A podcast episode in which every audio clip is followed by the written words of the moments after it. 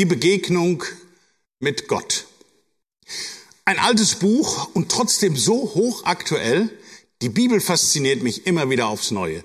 Hier haben tatsächlich Menschen in der göttlichen Autorität vor tausenden von Jahren etwas niedergeschrieben und es gilt heute noch für uns. Und es passt sogar in unsere Situation hinein, in unseren Alltag. Das ist einfach nur genial. Da ist zum Beispiel der Prophet Amos im Alten Testament. Er lebte circa 750 vor Christus. Das ist also mehr als 2700 Jahre her. Und hören wir mal rein, was Amos damals sagte zum Volk Israel. Amos 4, Vers 12. Darum will ich so mit dir verfahren, Israel, weil ich denn so mit dir verfahren will, so mache dich bereit, deinem Gott zu begegnen. Und dann Vers 13, denn siehe, der die Berge bildet und den Wind schafft und den Menschen wissen lässt, was seine Gedanken sind, der das Morgenrot und das Dunkel macht und einherschreitet über die Höhen der Erde. Herr, Gott der Herrscharen, ist sein Name. Amos, das war ein Schafzüchter und ein Feigenzüchter aus Tekoa, einem kleinen Örtchen südlich von Bethlehem. Also kein irgendwo intellektueller Wissenschaftler oder ein gelehrter Theologe, kein Schriftgelehrter, der im Tempel ein- und ausging. Was würde man vielleicht heute sagen? So ein Laienprediger, ein Laienprophet, der das bei weitem nicht jeden Tag machte. Und trotzdem heißt Amos übersetzt der Lastenträger. Er trug eine Last, und zwar die Last der Sünde des Volkes Israels. Amos wusste, was alles im Volk Israel schief lief und was Gott mit dem Volk vorhatte. Und das war gar nicht so angenehm. Israel hörte nicht auf Gott und das sollte Konsequenzen haben.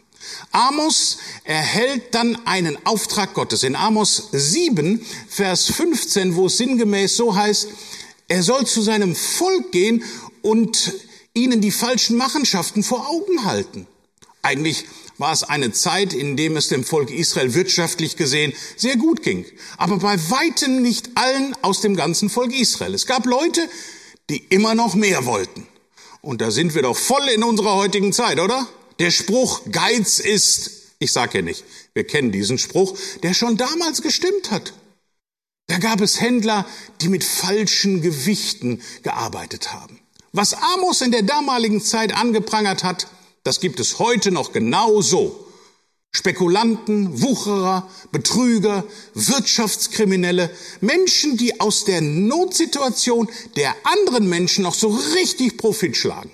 Also, ich glaube, diese Botschaft, die er von Gott bekam, weiterzugeben, das hat Amos nicht unbedingt gefallen. Gerne hätte er sich wieder zurück nach Hause äh, gewünscht, statt solch eine Gerichtsbotschaft zu predigen. Bei allem, was das Volk Israel getan hat, sagt ihnen Amos, mach dich bereit und denk daran, jeder einmal muss Gott begegnen. Begegne deinem Gott. Die Botschaft Amos an das Volk Israel, aber auch für uns heute. Und deswegen mein erster Punkt, Begegnung mit Gott, unumgänglich. Begegnung mit Gott, unumgänglich. Zum Leben gehört das Sterben dazu, sagte einmal der Philosoph Ludwig Marcus. Wenn wir geboren sind, gehen wir unaufhaltsam dem Sterben entgegen. Das Leben auf dieser Erde ist auf dem Grabstein nur ein Bindestrich zwischen Geburts- und Sterbedatum eines Menschen, nicht mehr. Das ist uns oft nicht bewusst und das war auch den Menschen damals zur Zeit Amos nicht bewusst. Sie haben drauf losgelebt nach dem Motto feiern bis zum Umfallen. Übrigens, das ist auch ein Spruch aus der Bibel. So steht es in Jesaja 22, Vers 13. Lasst uns feiern, essen und trinken, denn morgen sind wir tot. Amos wusste genau, dass Gott bei diesem Treiben nicht einfach wegschaut. In Amos 9, Vers 8 heißt es, Siehe, die Augen Gottes des Herrn sind auf das sündige Königreich gerichtet, dass ich es vom Erdboden vertilge. Aber ich will das Haus Jakob nicht ganz und gar vertilgen, spricht der Herr. Gott schaut also nicht einfach nur weg. Nein, er sieht genau hin, und zwar ganz genau.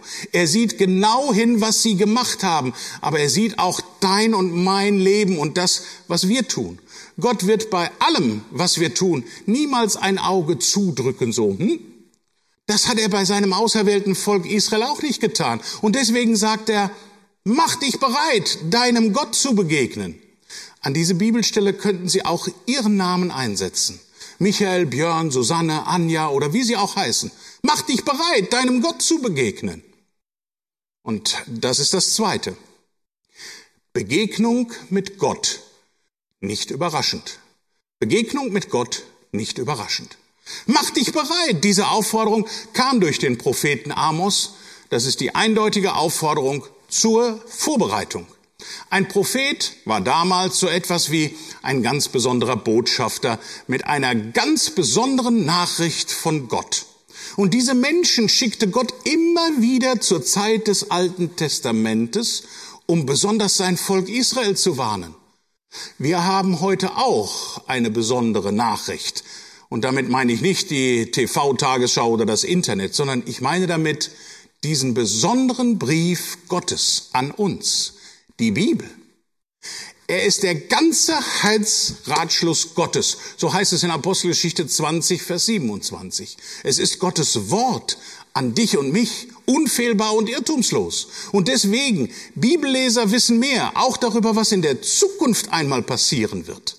Amos hatte eine Warnung darüber ausgesprochen, was passieren wird, wenn keine Änderung eintritt. Die Bibel sagt uns auch eindeutig, was in Zukunft noch so alles passieren wird. Man sagt dazu Prophetie. Christen brauchen keine Angst vor der Zukunft haben, denn wir haben Planungssicherheit in Jesus Christus und seinem Wort. Jetzt kommt es nur darauf an, so wie damals Israel, sich vorzubereiten, Gott zu begegnen. Und das ist jetzt die Frage an uns. Das dritte, wie begegnen wir Gott? Du und ich. Wie begegnen wir Gott? Du und ich. Amos hat in seiner Zeit eine einfache und klare Ansage an das Volk gemacht. In Kapitel 5, Vers 4 sagt er zu dem Volk Israel, Gott spricht, suchet mich, so werdet ihr leben. Dieses Lebensangebot Gottes an sein Volk konnte Amos weitergeben. Gott hat sein Volk trotz ihres schlechten Verhaltens damals immer noch lieb gehabt und hat ihnen dieses Angebot durch Amos verkündigen lassen. Also nicht nur Gericht, sondern auch Gnade. Und das ist immer ein Grundprinzip Gottes. Gott hat das Volk Israel niemals verworfen oder ausradiert. Bis heute nicht. Das sollten wir bitte nicht vergessen, wenn wir an das jüdische Volk denken, denn es ist sein Volk. Und dieses Lebens- und Liebesangebot besteht weiterhin. Dieses Lebensangebot bezieht sich aber auch auf jeden von uns heute. Gott liebt uns, obwohl er uns ganz genau kennt. Er hat uns ja erschaffen. In seinem Sohn Jesus Christus hat Gott dieses besondere Lebensangebot jedem von uns nochmal so ganz persönlich gemacht. Es heißt in Johannes 3, 36, Wer an den Sohn glaubt, der hat ewiges Leben. Wer aber den Sohn, an den Sohn nicht glaubt, der wird das Leben nicht sehen, sondern der Zorn Gottes bleibt auf ihm. Dieses Leben bezieht sich also nicht auf dieses irdische Leben, sondern es bezieht sich auf das Leben nach dem Tod, auf das ewige Leben, was nur Gott uns durch Jesus Christus schenken kann. Und hier möchte ich jetzt die Aufforderung an jeden Einzelnen ganz persönlich heute stellen. Sie werden Gott einmal begegnen. Das steht fest. Entweder als Richter oder als Retter. Suchen und finden Sie Jesus Christus zu Lebzeiten, dann werden Sie leben in Ewigkeit und er wird Ihr Retter sein.